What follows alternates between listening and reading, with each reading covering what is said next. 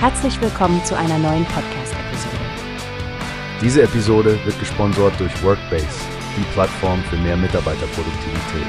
Mehr Informationen finden Sie unter www.workbase.com. Stefanie, hast du schon von der neuesten Entwicklung bezüglich des EU-Führerscheins gehört? Nein, was ist passiert? Ganz genau, Stefanie. Die Balance zu finden ist der Schlüssel. Also, die EU-Kommission wollte ja ursprünglich die Straßenverkehrssicherheit erhöhen, indem sie die Führerscheinrichtlinien überarbeitet. Einer der Vorschläge war, dass Autofahrer ihre Fahrtauglichkeit bei Ausstellung oder Erneuerung des Führerscheins alle 15 Jahre überprüfen lassen. Hört sich erstmal logisch an. Mehr Sicherheit ist ja immer gut, aber ich schätze, da gab es Gegenwind? Genau. Der Europäische Parlament hat nun gegen obligatorische ärztliche Überprüfungen gestimmt.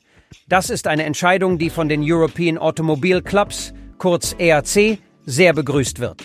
Verstehe. Und was war deren Argument gegen die Gesundheitschecks? Laut EAC-Präsident Holger Küster bringen diese Checks vorrangig mehr Bürokratie und nicht zwingend mehr Sicherheit. Und Studien scheinen zu zeigen, dass solche Fahrtauglichkeitsüberprüfungen nicht effektiv sind, um schwere Unfälle durch ältere Autofahrer zu reduzieren. Das ist interessant. Also es geht hier besonders um ältere Fahrer? Ja, ältere Autofahrer sind zwar oftmals in Unfälle verwickelt, statistisch gesehen sind sie aber seltener an Unfällen beteiligt als andere Altersgruppen. Sie sind meist sogar sehr risikobewusst. Stimmt, das klingt logisch. Also keine pauschalen verpflichtenden Tests. Wie sieht's dann mit Alternativen aus? Der EAC setzt eher auf freiwillige Auffrischungskurse, Beratungsangebote, Rückmeldefahrten und Sensibilisierungskampagnen. Und was bedeutet das jetzt für die EU-Kommission und die Mitgliedstaaten?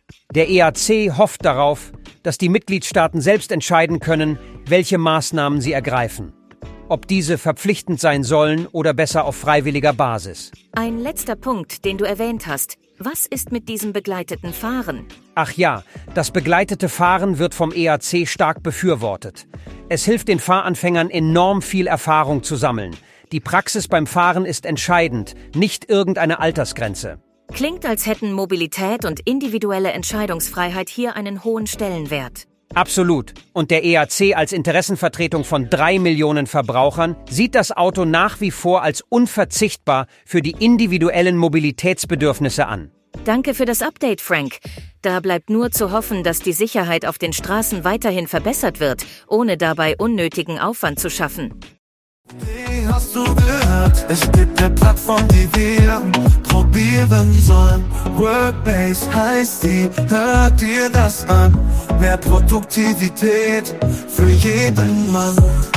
Werbung dieser Podcast wird gesponsert von Workbase. Mehr Mitarbeiterproduktivität, hört euch das an.